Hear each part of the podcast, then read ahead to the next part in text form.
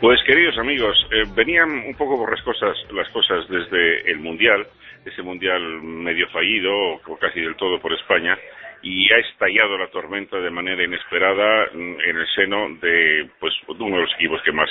jugadores habían aportado al Mundial, que es el Real Madrid, y que nos deja pues con un sentido de suspense, de no saber muy bien qué es lo que ha sucedido, qué es lo que va a suceder, le añade una punta más de, si, se queréis, de, morbo y de inquietud para los seguidores del Real Madrid, pero sin, duda de interés para la liga que va a empezar, o sea que ya lo veremos, pero el Real Madrid ahora mismo está en el ojo del huracán.